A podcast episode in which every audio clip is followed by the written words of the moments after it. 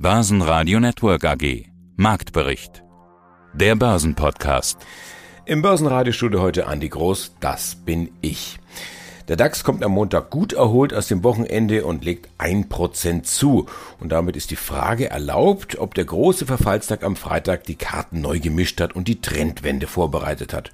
Unsere Experten sind diesbezüglich noch zurückhaltend, zumindest was die Aktien angeht. Noch keine Trendwende, aber es wäre keine schlechte Idee, als langfristig orientierte Anleger jetzt schon in den Markt einzusteigen. Schauen Sie entspannt auf den Horizont und nicht auf die täglichen Wellen, lautet ein Rat. Oder lassen Sie sich nicht verrückt machen durch den täglichen Informationsvulkan, lautet ein anderer Rat.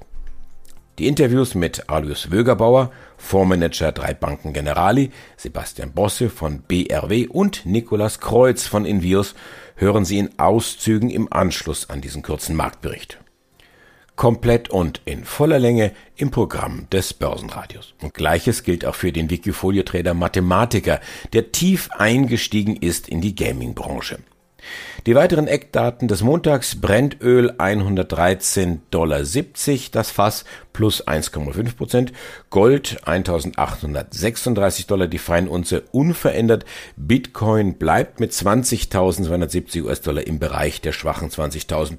Gute Nachrichten dagegen gibt es aus der Luftfahrtbranche, die erwartet nämlich schon nächstes Jahr 2023 wieder schwarze Zahlen. Starker Nachfrage trotz hoher Ticketpreise sei Dank. Die Lufthansa-Aktie zum Beispiel macht einen Satz von einem halben Euro und auf diesem niedrigen Niveau ist es ein Plus von über acht Prozent. Bastian Bosse, Vorstand der BRW Finanz AG.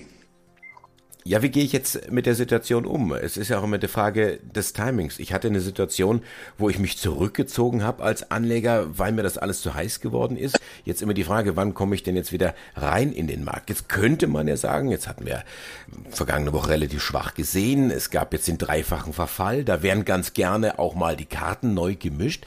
Haben wir jetzt eine Chance, so eine Trendwende zu sehen? Ist jetzt vielleicht der Zeitpunkt, Startpunkt oder der Startschuss für jemanden, der Ihnen folgt und sagt, ja, auf lange Frist, alles schön und gut, jetzt gehe ich wieder rein. Jetzt ist das der letzte Impuls, auf den ich noch gewartet habe? Herr Groß mache das mittlerweile seit 25 Jahren, seit fast 30 Jahren mit Interesse begleite ich das Geschehen an den Börsen. Und wenn ich versucht habe, einen Erfolgsgaranten zu wählen, dann ist es vermutlich die Kombination aus einem entsprechenden Anlagehorizont, also Sachen, die Zeit geben, und einem breiten Werteverständnis. Also das Geld nur dort hinein zu investieren, wo man auch mit Fug und Recht daran glauben kann, dass es wertvoll ist und auch künftig noch wertvoller werden wird. Womit ich regelmäßig trotz meiner Profession nicht erfolgreich war, war Market Timing.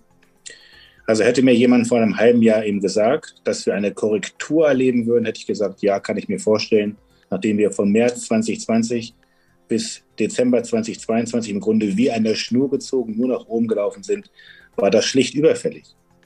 Aber das an sich hilft noch nicht, wenn man denn auch die Antwort geben soll, wie stark diese Korrektur denn ausgeprägt sein wird und wann man denn, wie sie gerade die Frage formuliert hat, auch wieder entsprechend reingehen soll. Deswegen wäre ich immer ein Freund davon zu sagen, ich würde mich ein Stück weit davon distanzieren. Wenn ich vorhabe, ich würde die Frage also anders versuchen zu beantworten, wenn ich vorhabe, ein Investor zu sein, wenn ich also nicht nur dem Namen nach, dem Blatte Papier als Investor mich fühlen möchte, sondern mich wirklich verhalten möchte, wie ein Investor, dann muss ich A, eine eigene Meinung haben und ich muss der Sache Zeit geben. Ich kenne kein gutes Unternehmen, welches Geld in der Annahme, dann mehr Geld verdienen zu können, investiert und erwartet allen Ernstes, dass in einer Woche sich auszahlt, in einem Monat oder auch in einem Jahr. Das ist einfach unrealistisch. Solche Dinge, gute Investitionen brauchen Zeit. Und dann haben wir eben die Besonderheit an den sogenannten Märkten, den Wertpapierbörsen, dass aber jeden Tag ein Meinungsvulkan auf uns einprasselt. Wir wissen nicht, warum andere verkaufen. Das ist uns im Zweifel wirklich unbekannt. Wir wissen auch nicht, welche Qualifikation derjenige, dessen Artikel wir heute gerade vielleicht gelesen haben, eigentlich hat. Ob es überhaupt sinnvoll ist, ihm zu folgen oder auch nicht. Dennoch lassen wir uns oder sagen wir mal die breite Masse sich Kirre machen von dem, was dort passiert. Und das muss nicht sein. Oder vielmehr, man wird umso erfolgreicher sein, je mehr man bereit ist, sich ein eigenes Werteverständnis aufzubauen und nach diesen einmal gefassten Überlegungen auch zu argumentieren und auch zu handeln und der Sache dann einfach mal Zeit zu geben. Und dann glaube ich, um Ihre Frage final auch wieder aufzugreifen und zu beantworten, dass man dann gut damit beraten ist, erstmal den Meinungsvulkan, der täglich auf einen einprasselt, außen vor zu lassen und dann jetzt mal klug zu überlegen, ob es denn heute eine bessere Gelegenheit ist, Geld zu investieren oder ob es vor sechs Monaten eine bessere Gelegenheit gewesen ist. Und da kann ich definitiv sagen, dass von dem wir auch glauben, von Gesellschaften, die wir beobachten, wo wir meinen, dass die wertvoll sind, die weitaus meisten sind heute günstiger zu kaufen. Also warum sollte es dann heute eine so schlechte Idee sein, die Anteilssteine dann auf einem verringerten Niveau, preislich geringeren Niveau einzukaufen? Das erschließt sich mir nicht, wenn man der Sache das nötige Maß an Zeit geben kann. Und das sollte man auch dann tun.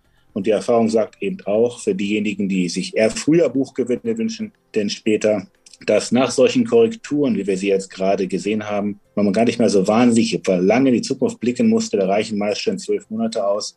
Und da hat man schon sehr erfreuliche Ergebnisse oftmals erzielen dürfen. Also von daher Ihre Antwort, ja, wir glauben, der Zeitpunkt heute ist nicht so verkehrt, um als Investor in den Markt einzutreten. Mein Name ist Alois Schwögerbauer und ich bin einer der Geschäftsführer der drei Banken General Investment Gesellschaft in Linz. Wie lautet denn jetzt Ihre mittel- bis langfristige Perspektive für Börse und Wirtschaft? Wir gehen davon aus, dass wir in eine Abschwächung reingehen wirtschaftlich, die sehr klar sein wird. Aber, das ist der wesentliche Punkt, es gibt äh, keinen einzigen Grund aus meiner Sicht von einer strukturellen, nachhaltigen Rezession auszugehen. Was passiert denn derzeit? Wir haben ein Inflationsproblem, das einfach nur daran liegt, dass wir zu wenig Angebot haben. Wir haben nicht zu viel Nachfrage, wir haben zu wenig Angebot. Und die Notenbanker wissen einfach, gerade die Fed, äh, vielleicht noch mehr als die EZB, dass das Angebot sich unmittelbar nicht ändern lässt. Durch Lieferketten-Thematiken, durch Geopolitik und so weiter. Also kann nur der Plan sein, die Wirtschaft geplant abzukühlen, um, das, um die Nachfrage zu reduzieren. Das findet statt. Nennt man dann Soft Landing. Ob dieses Soft Landing gelingt, wird man sehen.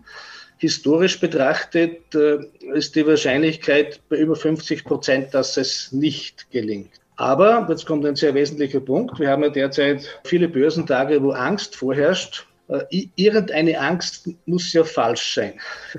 Es gibt jetzt die Angst, dass wir in die Rezession gehen, damit auch klarerweise im Aktienbereich die Gewinne äh, unter Druck kommen und so weiter. Gleichzeitig gibt es die Angst, dass die Inflation nicht in den Griff zu kriegen ist und die Zinserhöhungen uns weiter begleiten. Und diese beiden Angstfelder, die passen nicht ganz zusammen. Denn wenn wir wirklich in eine wirtschaftliche Schwäche gehen, dann wird die Inflation den Peak überschritten haben. Die Lieferketten haben dann Zeit, sich zu entspannen und die Zinsen werden nicht rasant weiter steigen. Insofern muss einer der Angstpole wahrscheinlich überzeichnen. Unser Szenario ist, dass wir eben in eine Abschwächung gehen, die aber nicht strukturell ist. Und darum denken wir auch, dass in den jetzigen Anleihekursen bei den Renditenniveaus, die wir derzeit sehen, schon sehr vieles an Negativszenarien eingepreist ist. Dort sehen wir schon eher attraktive Niveaus. Im Aktienbereich ist ein schwankungsintensiver Seitwärtstrend eher das wahrscheinliche Szenario, aber wie immer eigentlich in kritischen Börsenphasen, es ist nicht die Zeit für, für hektische Umallokationen. Ich glaube, hier sollte man auch mit ruhiger Hand äh, durchsteuern. Mittelfristig hat die Weltwirtschaft ein Wachstumspotenzial von drei bis vier Prozent. Es gibt äh, diverse Megatrends, die nicht weg sind. Das heißt, äh, insofern muss man auch hier wieder Richtung Horizont blicken und nicht auf die täglichen Wellen. Ja, Nikolaus Kreuz, Invios, das Institut für Vermögenssicherung und Asset Management. Herr Kreuz, bei Invios beschäftigen Sie sich mit Irrationalitäten am Kapitalmarkt. Finde ich ganz interessant. Also könnte man sagen, äh, derzeit ein Heimspiel für Sie, oder? In der Tat. So wie die Herde äh, von Himmel hoch jauchzen, so kann sie eben halt auch in den Modus äh, zu Tode betrübt übergehen und das tut sie derzeit. Hm. Aber so ganz irrational ist das doch äh, nicht, wenn man jetzt sagt, wir stehen kurz vor der Panik bei diesen Themen Krieg, Inflation, Gasexitus und jetzt auch noch der US-Fed-Zinshammer. Ja, wir haben noch viel größere Einflussfaktoren. Die Inflation mit, äh, mit einer stagnierenden Wirtschaft, vielleicht auch schon die Rezession, die ja aktuell eingepreist wird im Markt. die Börse eskontiert das eben in der Regel halt sechs bis neun Monate im Voraus. Und da die Zukunft unsicher ist und wir Menschen ja immer die Sicherheit lieben, sind wir doch nur teilweise in der Lage, äh, beziehungsweise gar nicht in der Lage, weil keiner die Kristallkugel hat, nach vorne zu schauen. Und deshalb gibt es dann eben halt diese erratischen Schwankungen. Momentan wird einfach zu viel Panik, zu viel äh, Bad News eskontiert, also in den Markt mit eingepreist. Aber das gibt wiederum dann auch große Chancen. Also faktisch sucht momentan der Markt seinen Boden man sieht es an, an vielen technischen Indikatoren. Wir haben ein Sentiment, was sehr, sehr bearish ist. Äh, wir haben eine überverkaufte Situation, wenn Sie sich die äh, Stochastik anschauen. Also von daher ist das eigentlich eine sehr, sehr schöne Phase, weil eine Regel gilt es an der Börse immer zu berücksichtigen. Günstig einkaufen, teuer verkaufen. Wenn das dann, wenn das dann immer so einfach wäre, oder? Dann könnte es ja jeder. Nein, äh, in der Tat, man muss an der Börse, wenn man langfristig Geld verdienen will, äh, muss man genau dieses Prinzip beherzigen, etwas anders zu machen, wie es die Herde macht. Entgegen diesem, diesem prozyklischen Trend eben halt antizyklisch zu investieren und auch zu wissen, dass kein Baum in den Himmel wächst, sondern alles eben halt diesem Mean Reversion Theorem unterliegt. Alles kommt zu seinem inneren Wert zurück, so wie wir es ja derzeit ja auch sehr schön am Bitcoin äh, und Co. erkennen können. Hallo, mein Name ist Mahan Taveldari. Äh, bei Wikifolio heiße ich als Trader Mathematiker und verwalte das Wikifolio namens Videospiele.